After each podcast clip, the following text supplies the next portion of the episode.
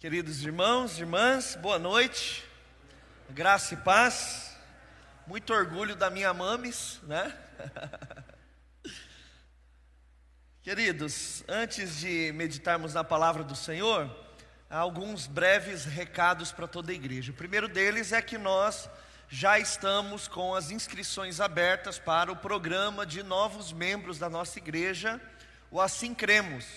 Então você que frequenta nossa igreja e deseja tornar-se membro, precisa fazer a sua inscrição até o último dia de março. E aí, se tudo der certo, na segunda semana de abril, nós iniciaremos o programa. Então você tem o prazo até o último dia desse mês para dar o seu nome. Como que eu posso dar meu nome, pastor? De duas maneiras entrando em contato pelo WhatsApp da igreja e pedindo o formulário, ou vindo diretamente na secretaria da igreja, em horário comercial, e preencher os seus dados com o Sandro, tá bom?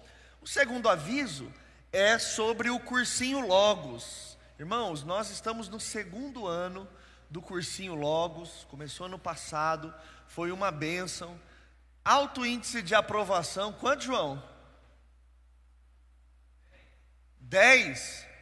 E teve vários na primeira fase, né? 27 na primeira fase. Então, segundo ano, cursinho grátis, oferecendo aí uma oportunidade para a comunidade, especialmente alunos da escola pública, e nós estamos precisando de voluntários. Então, nós tivemos a adesão maciça da igreja no ano passado, esperamos que também tenhamos esse ano. Se você deseja participar como voluntário do Cursinho Logos, também peça o formulário de inscrição pelo WhatsApp ou procure o João Fardim, nosso seminarista, é, pelos corredores aqui da igreja, no início do culto ou no final do culto, tá certo, gente? E o terceiro e último aviso, ou melhor, penúltimo aviso, é sobre o sonho.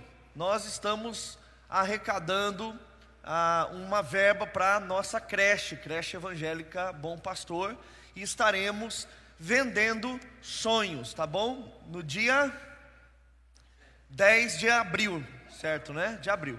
Mas você pode e deve fazer já a sua encomenda com o nosso irmão presbítero Cláudio, que está ali, com a sua camisa chique, né? No final do culto vai ter gente lá, Cláudio? No salão, quem vai estar lá? A Denise com a sua, o seu vestido chique, o Noel com a sua camisa chique também. Esse povo todo chique, gente, da creche. E eles vão estar lá no fundo e você pode dar o seu nome e fazer é, o seu pedido. Compre sonho, gente, uma benção. Depois você gasta lá três horas na esteira, queima tudo. Mas coma sonho, tá bom? E, e será uma bênção para a creche também. O último aviso é que na próxima quinta-feira nós teremos aí ah, orando as Escrituras, tá bom? Orando as Escrituras. Na última quinta nós encerramos a carta de João e nós daremos início é, nessa próxima quinta com o livro dos profetas menores, Miqueias. Então venha aprender sobre a palavra do Senhor no Orando as Escrituras, das 20 às 21 horas, tá certo, gente? Quem nos visita pela primeira vez, levante uma das suas mãos só para nos indicar desse lado. Ali temos uma jovem, outra também. Deus abençoe vocês. Sejam bem-vindas em nome de Jesus. Mais alguém? Lá no fundo também. Deus abençoe, seja muito bem-vindo em nome de Jesus. Na galeria temos lá também uma moça, seja bem-vinda em nome de Jesus. E aqui também um jovem, seja bem-vindo em nome de Jesus. Depois receba o abraço aí do Luan, né? Deus abençoe vocês em nome de Jesus. Queridos, vamos orar agradecendo ao Senhor. E eu peço que você, antes mesmo da oração, abra a palavra do Senhor lá em Marcos, no Evangelho de Marcos, no capítulo de número 2, verso de número 13. Abra aí, enquanto eu tomo um pouquinho de água e a gente já ora.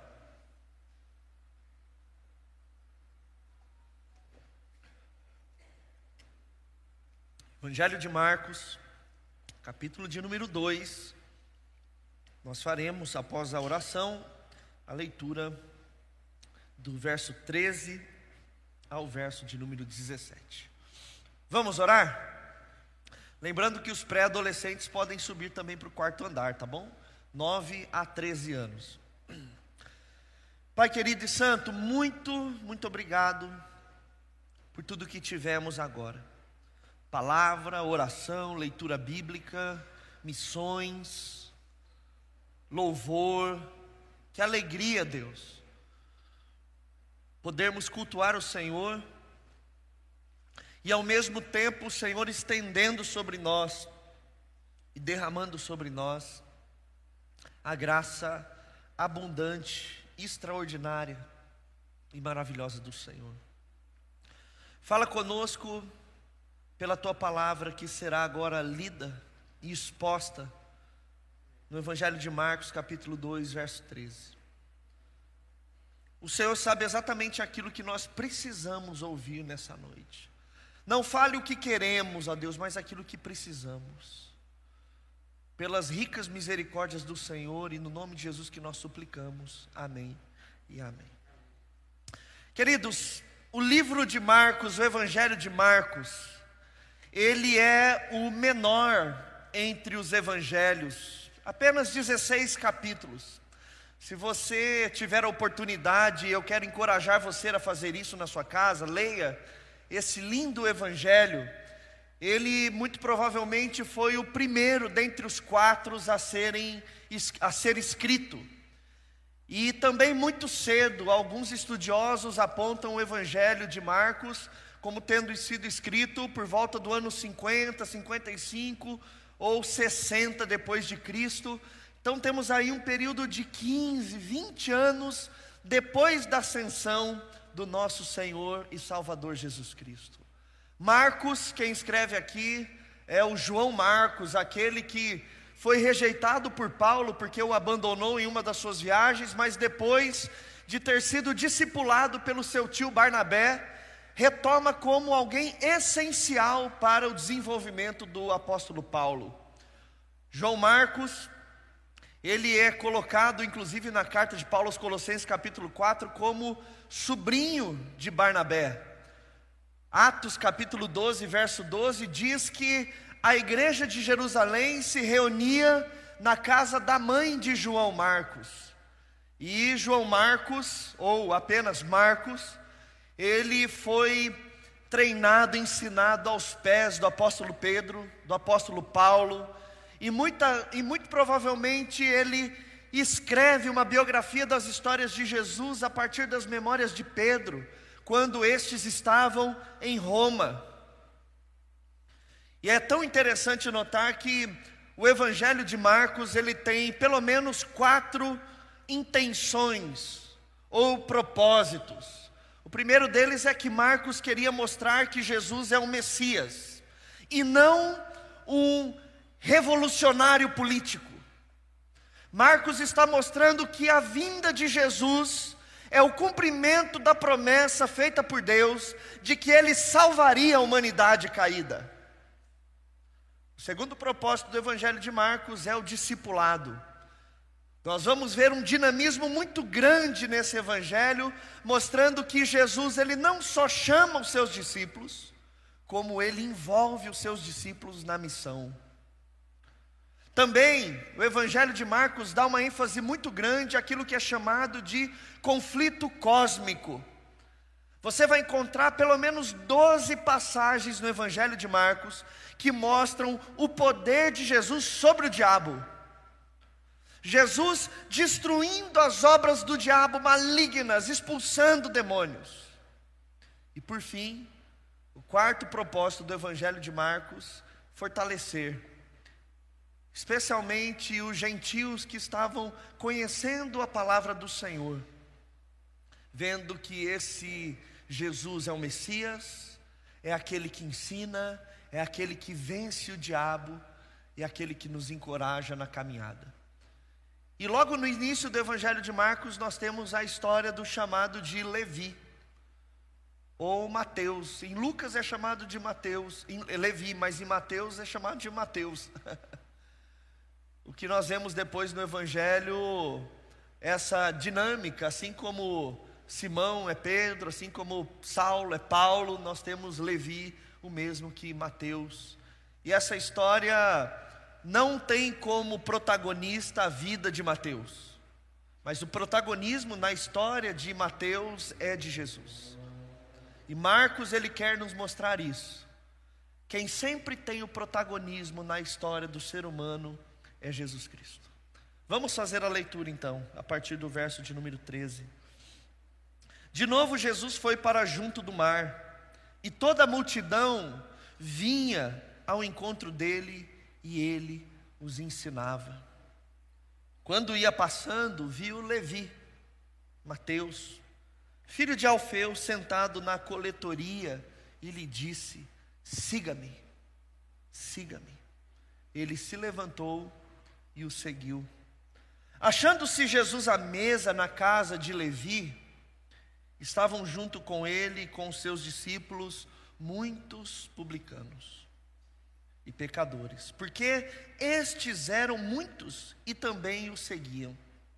Os escribas dos fariseus, vendo Jesus comer em companhia dos pecadores e publicanos, perguntavam aos discípulos dele: Por que ele come e bebe com os publicanos e pecadores? Tendo ouvido isto, Jesus lhes respondeu: Os sãos não precisam de médico, e sim os doentes. Eu vim chamar justos. Não, eu não vim chamar justos, e sim pecadores.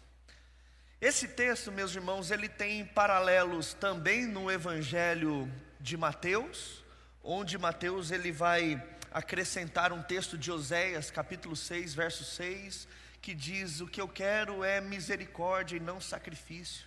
Aprendam o que isso quer dizer.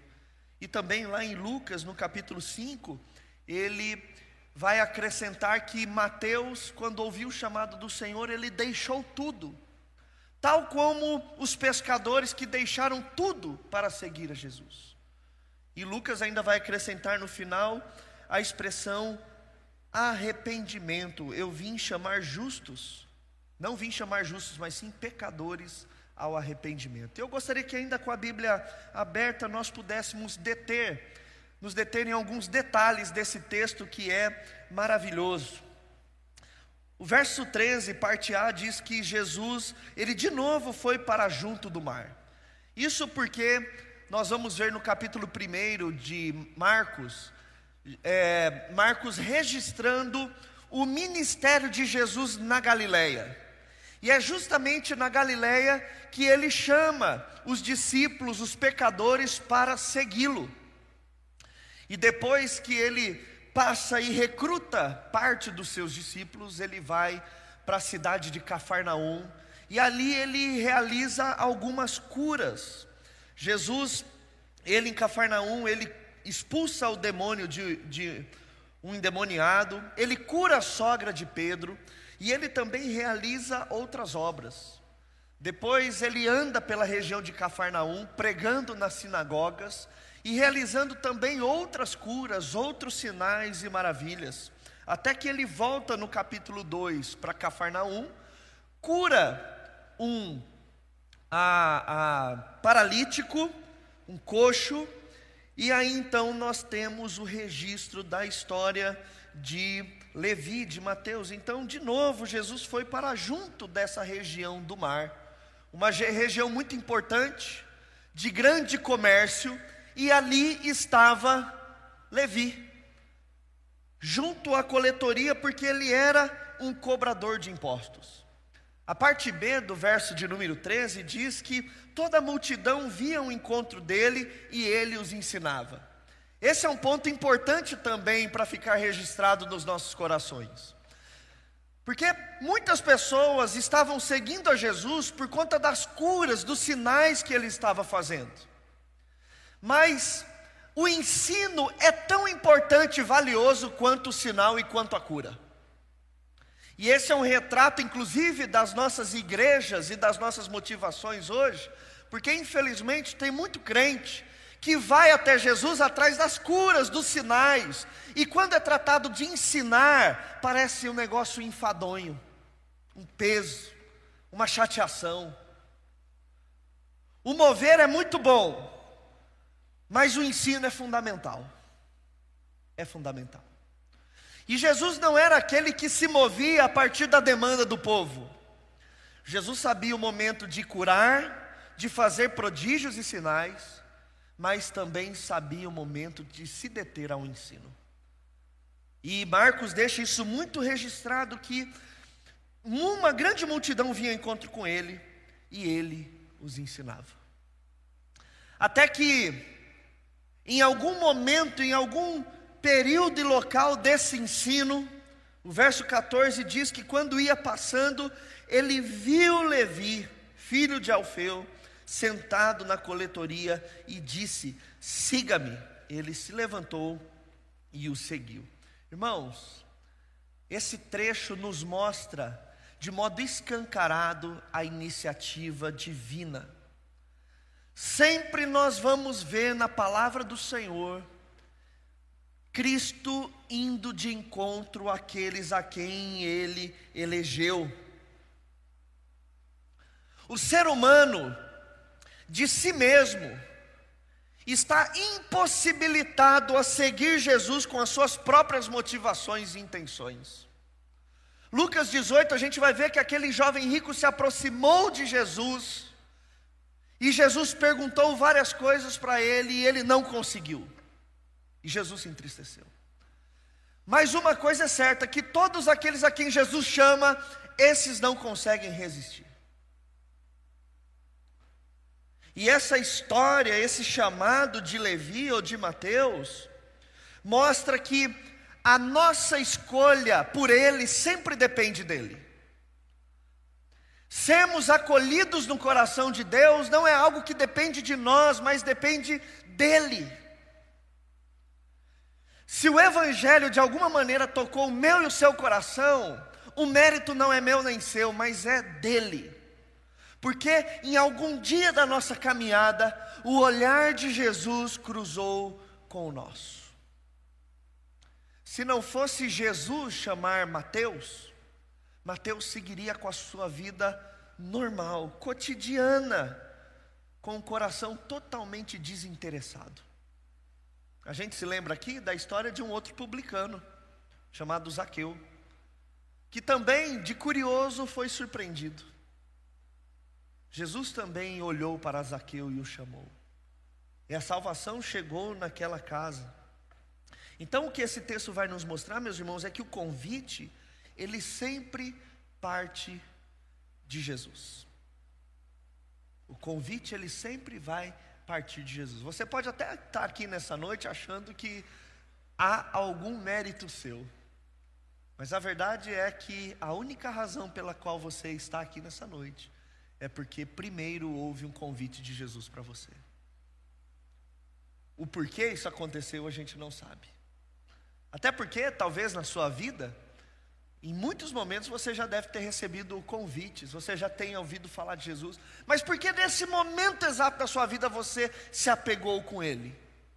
É porque nesse momento exato Ele resolveu fazer o convite. E quando Ele nos convida, meus irmãos, nós não temos outra reação a não ser segui-lo, a não ser segui-lo. Isso é maravilhoso. O verso 15 nos mostra que houve uma progressão. Deve ter acontecido alguma conversa, alguma coisa interessante aí na conversa de Jesus com Mateus, que o cenário já mostra Jesus na casa de Mateus, sentado à mesa de Mateus.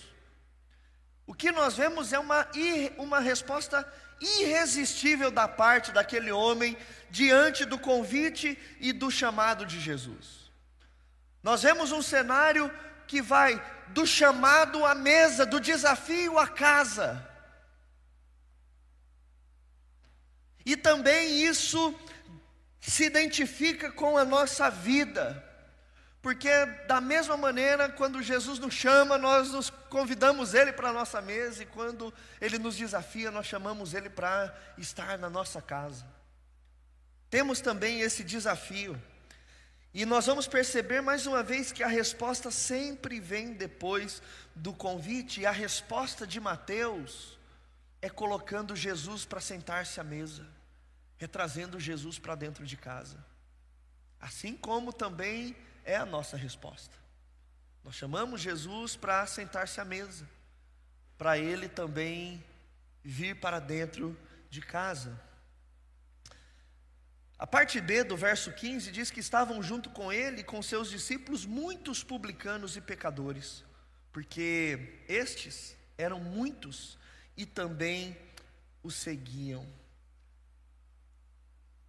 O detalhe dessa parte é que os discípulos, eles não estão isentos de se sentarem à mesa, de se sentarem ou estarem na casa com aqueles que são considerados pecadores e publicanos. Essa não é uma coisa apenas de Jesus, mas o discípulo, diz a palavra do Senhor, que ele também deve ser igual ao seu mestre. A palavra do Senhor vai sempre nos apontar que o trabalho de Jesus e o nosso trabalho no reino dos céus nunca está à parte daquilo que Jesus faz. Se Jesus é alguém que senta-se à mesa com pecadores, com publicanos, os seus discípulos também devem fazer o mesmo. O discípulo de Jesus não é alguém que tem nojo e medinho do povo com quem Jesus se senta à mesa e se vai para dentro da casa. Lembre-se que nós, como crentes, a nossa missão, a nosso objetivo de vida não é menor do que o do nosso Mestre. Os discípulos também devem comer e se sentar à mesa com pecadores e publicanos. O verso 16 mostra agora o que era o som da rua, o que estava acontecendo na periferia da casa. Os escribas dos fariseus, esse partido político barra religioso no primeiro século ali em Israel, vendo Jesus comer em companhia dos pecadores e publicanos, perguntavam aos discípulos dele: por que ele come e bebe com publicanos e pecadores? Pensa o seguinte, gente. Aquilo que eles estavam vendo era uma reunião absurda. Absurda. Como é que é o rabi, o mestre, que ensina das coisas de Deus, da parte de Deus, está sentado com gente assim? Como é que aquele que se diz representante de um Deus que não é só santo, mas é santo, santo e santo, se senta à mesa com gente daquele naipe? E esses fariseus, os escribas dos fariseus, estão perguntando para quem? Para os discípulos. E da mesma maneira, é, essa pergunta que se faz à igreja hoje. Como é que Jesus se senta na mesa com gente como vocês? Como a gente? Porque a gente é meio doido. A gente faz uns negócios depois que fica envergonhado. E como é que Jesus se senta à mesa com gente como a gente? Entra na casa de gente como a gente. Agora, o mais interessante é que o verso de número 17 diz que, tendo ouvido isto, Jesus lhes respondeu. O mundo pergunta aos discípulos, pergunta à igreja, mas quem responde ao mundo é Jesus. Quem responde ao mundo ou aos questionadores é o próprio Jesus. Isso mostra que, é, é, do nossa parte, do nosso coração, precisamos entender que a identidade nossa como igreja, ela está em Jesus e na palavra de Deus e não das coisas que saem da nossa cabeça. Sempre quando o mundo nos questiona, temos que responder por Jesus e não por nós mesmos. Jesus é aquele que batalha pela igreja. Jesus é aquele que defende a igreja. Jesus é aquele que morreu pela igreja. E não nós. Quando o mundo pergunta para a igreja, eles têm que ter muito cuidado, porque eles estão questionando é Jesus, e é Jesus que vai responder ao mundo e não nós. E Jesus ele vai responder ao mundo de duas maneiras, ou com graça ou com juízo. Ai daqueles que experimentarem o juízo, a ira do Senhor.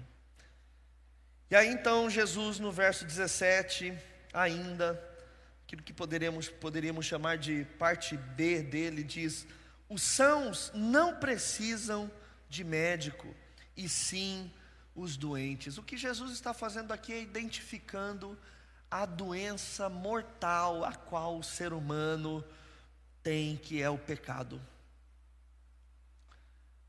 E essa doença mortal nos coloca numa posição indigna para com Deus. O pecado, a grande destruição dele na raça humana é porque ele tirou o ser humano de uma posição digna diante de Deus e colocou ele no mais baixo local, no padrão mais indigno que pode existir. É impossível ao ser humano levantar-se do seu leito de dor, no seu leito de enfermidade. O homem, com a chaga do pecado, ele está impossível ou impossibilitado de curar a si mesmo.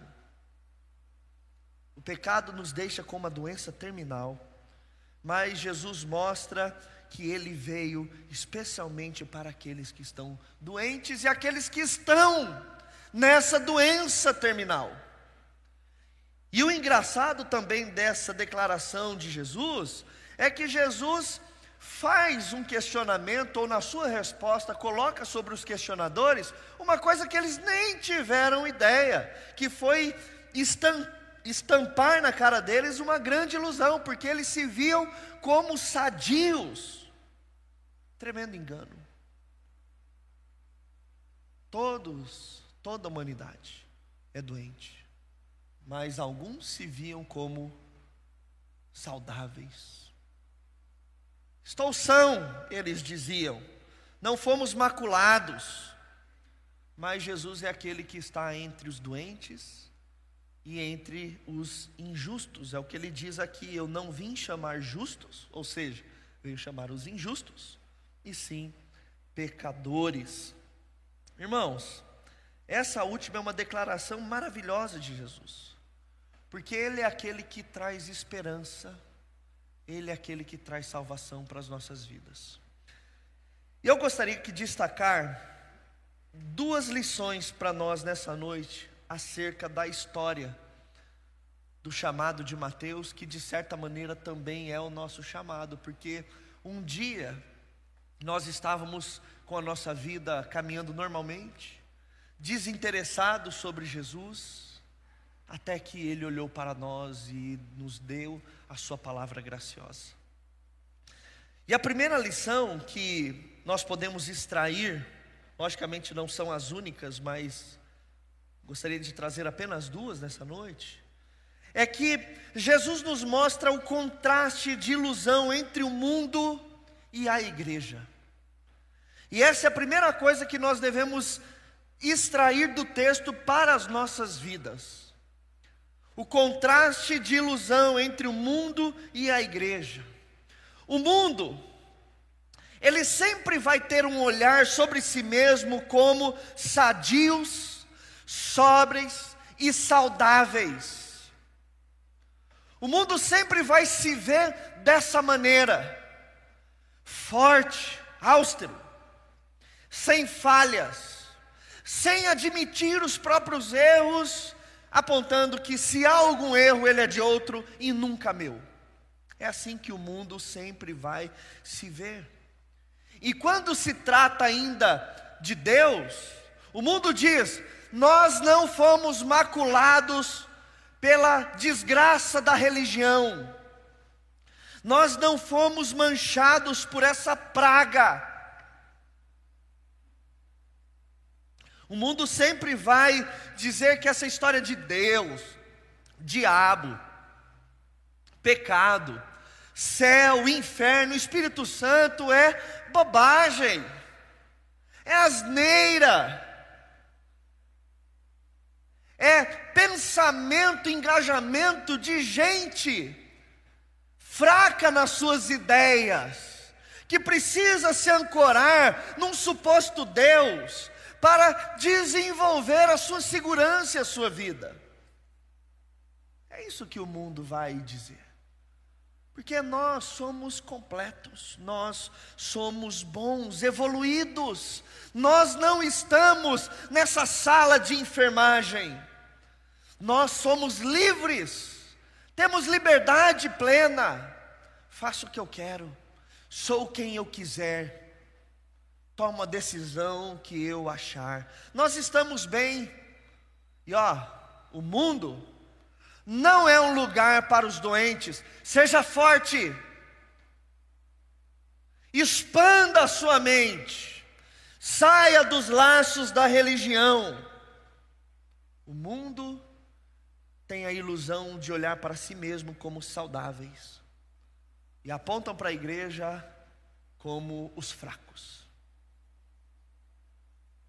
os doentes, os pecadores.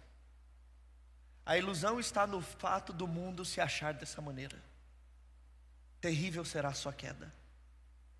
Terrível será a queda daquele que se acha assim, daquele que se sente inabalável, daquele que se sente saudável. Mas a ilusão da igreja é não encarar que de fato é uma comunidade de doentes. A visão que Jesus ele dá sobre o seu povo é uma visão correta. Porque de fato a igreja, o nosso ajuntamento, é um lugar dos doentes e não daqueles que são sadios e saudáveis. Nós não somos a comunidade dos melhores. E a nossa ilusão é achar que sim, nós somos. Não em nós mesmos. Nós somos os enfermos que estão em recuperação, que estamos aprendendo na palavra de Deus como reconfigurar a nossa mente a partir da base do Evangelho de Jesus Cristo. Mas nós somos doentes, temos as nossas falhas, os nossos pecados, e nós estamos muitas vezes tropeçando neles.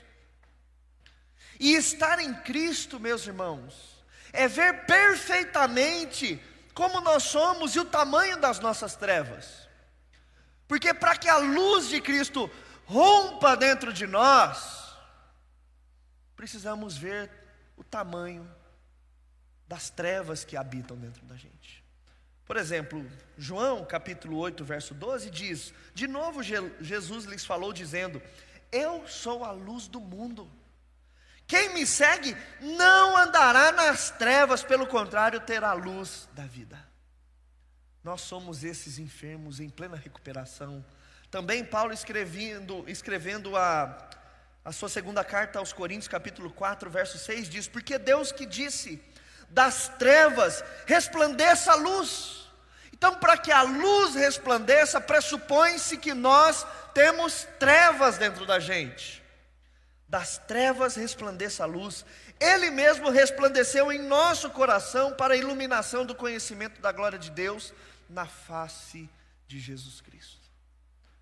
É na face de Jesus Cristo, meus irmãos e minhas irmãs, que as nossas trevas vão sendo dissipadas. E não a partir de uma expansão mental, não a partir de um conhecimento filosófico, não é isso. É a partir do olhar da face de Jesus Cristo, meus irmãos. Então, a igreja é o lugar dos doentes de que estão em plena reabilitação. Por isso que a gente dá trabalho uns para os outros. Por isso que a gente briga, que a gente treta, e a gente tem que se amar, a gente tem que se perdoar. Porque a igreja, além de ser enfermaria, é aquela enfermaria onde aqueles que estão um pouquinho mais curados, recuperados, vão cuidando dos outros enfermos. Isso a gente chama de discipulado. A gente chama de caminhar junto, de orar uns com os outros. Mas estamos todos na enfermagem, sob os cuidados. Mas a grande palavra é que é justamente nesse contexto que nós temos uma mesa a qual Jesus quer se sentar conosco. É justamente nesse contexto que nós temos uma comida a qual Jesus quer comer conosco. é no nosso leito de enfermaria. É aqui mesmo que Jesus, ele quer estar com o povo. E nós vamos ver não só em Mateus, mas outras situações onde Jesus quis estar com o povo doente. Da mesma maneira que ele quer estar na igreja, porque a diferença nossa com o mundo é que o mundo não se reconhece e são. Nós somos e estamos nos reconhecendo como doentes, como culpados, como injustos. Porque só precisa se arrepender quem se considera culpado. E se um dia você disse, Eu me arrependo, Senhor, você estava dizendo, Eu sou culpado. E se você se considera doente, culpado, injusto, glória a Deus, porque Cristo é para mim e Cristo é para você. É por isso. Essa é a grande benção. Então, por sermos doentes e pecadores, meus irmãos, é que Cristo vem até nós. É que Cristo cruza o olhar gracioso e amoroso conosco.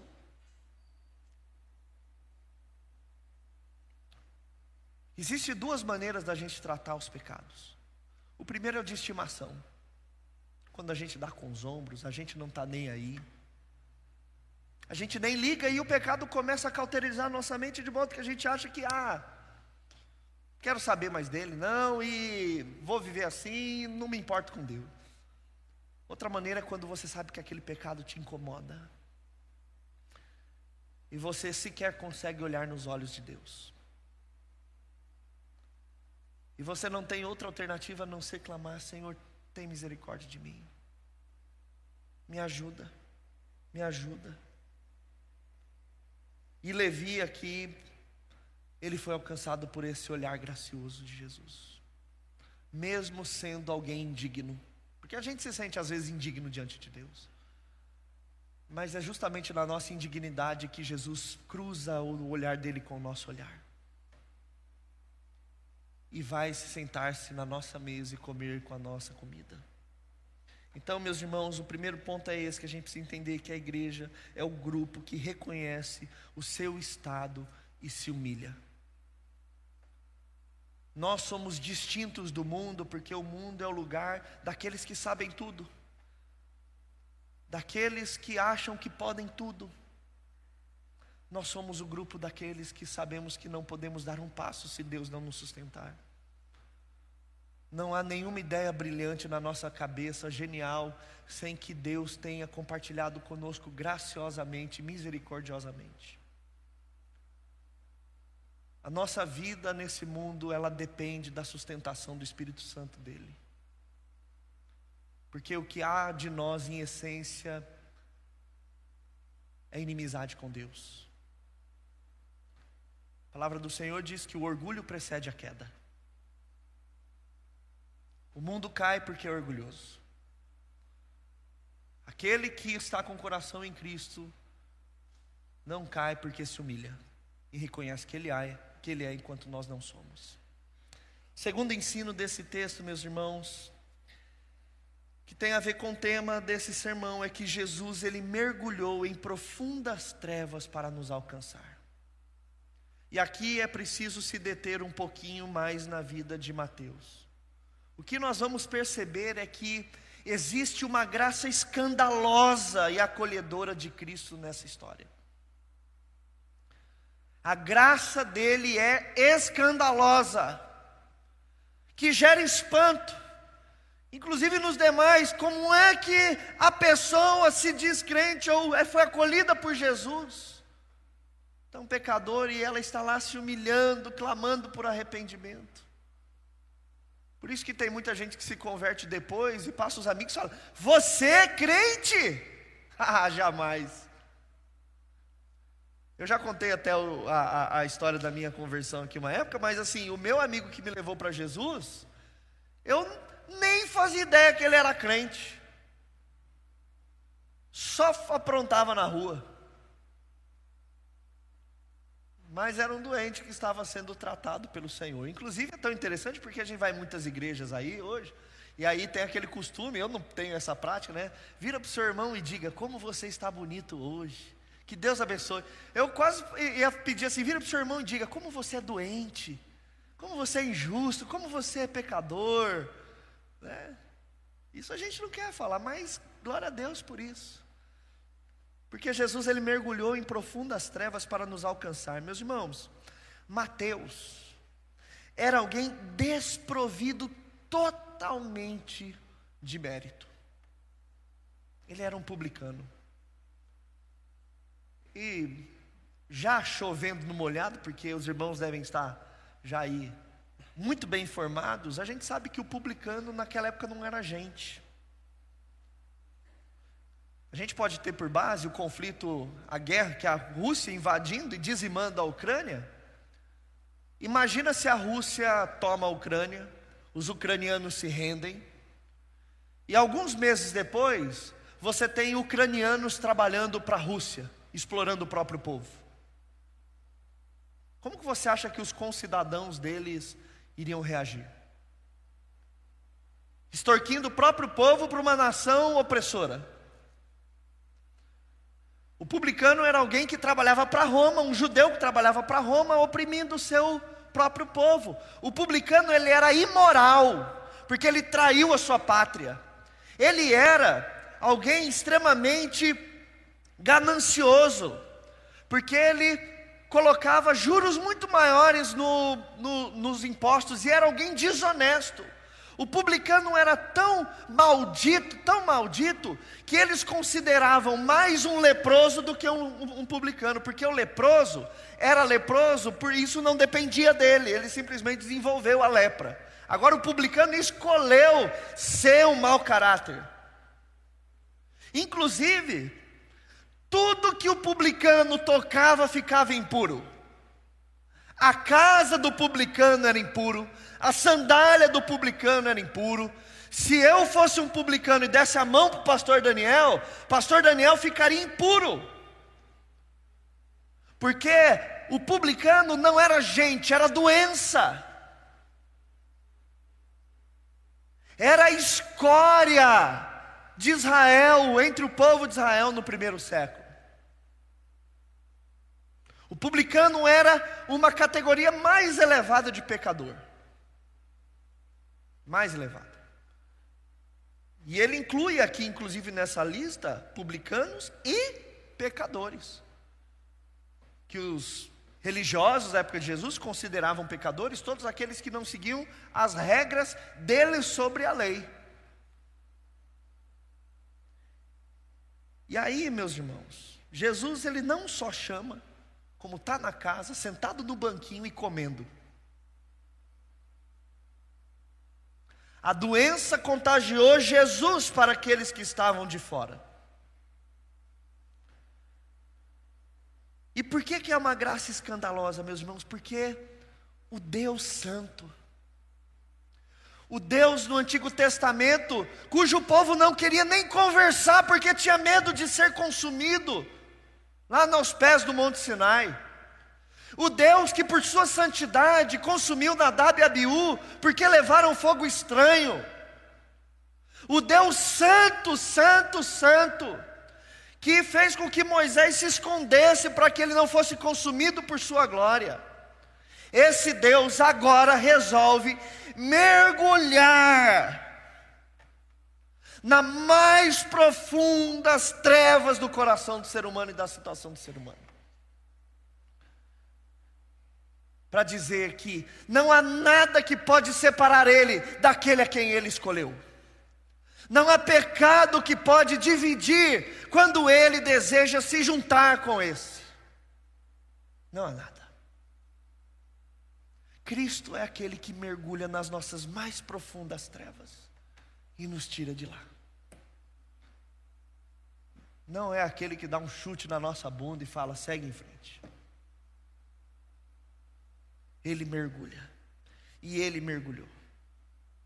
E um texto que parece ser tão simples nos traz uma verdade tão profunda. Cristo foi aquele que mergulhou de cabeça nas suas trevas, nas minhas trevas, e de lá me puxou. Puxou você. e continuará puxando muita gente. Nós vamos ver, meus irmãos, que Jesus, no início de Marcos, ele expulsa o demônio, ele cura os enfermos, mas agora em Mateus ele está curando a alma. Jesus é aquele que cura a nossa alma, que nos tira das trevas, quando nós estamos também seguindo Ele, quando nós estamos deixando tudo e indo em direção a Ele. E não era só Mateus.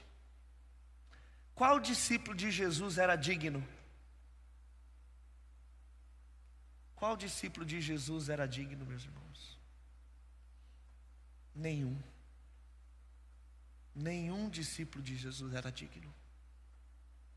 E é na nossa indignidade que ele nos alcança. Porque Jesus é aquele que conduz pecadores ao arrependimento, ao perdão. E é tão interessante, meus irmãos, que o arrependimento sempre vem depois do chamado, nunca antes.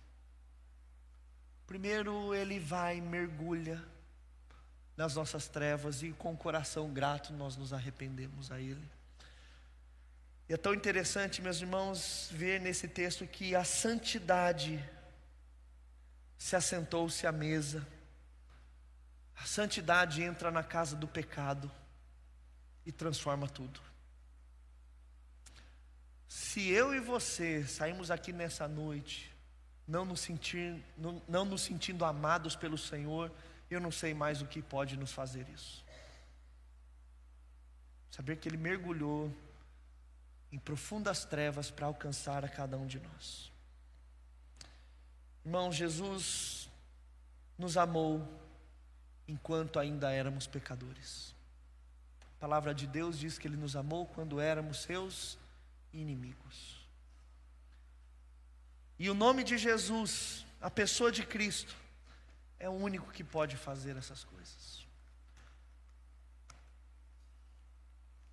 Irmãos, quando nós pensamos que Ele é aquele que sara as nossas feridas, aquele que ressuscita os mortos. Ele faz isso literalmente. Ele pode fazer, ele fez. Mas ele também faz isso espiritualmente. Nós somos mortos e ele nos ressuscita. Nós somos doentes e ele nos cura. Vamos fechar os nossos olhos. Queria chamar aqui o Rodrigo, o pastor Rodrigo, acho que a Vanessa e o Delfino. Eu queria que você ficasse em silêncio, pensando em tudo isso que nós conversamos, e nós vamos ouvir uma canção. Depois nós vamos ficar em pé e vamos cantar ela também. Mas a primeira parte eu queria que você apenas tivesse o seu momento com o Senhor, sabendo que Ele ama você, sabendo que Ele mergulhou em profundas trevas para te resgatar, sabendo que realmente nós fazemos parte de um grupo seleto e bem-aventurado de doentes, injustos e pecadores. E esse é o motivo pelo qual a graça está estendida para nós.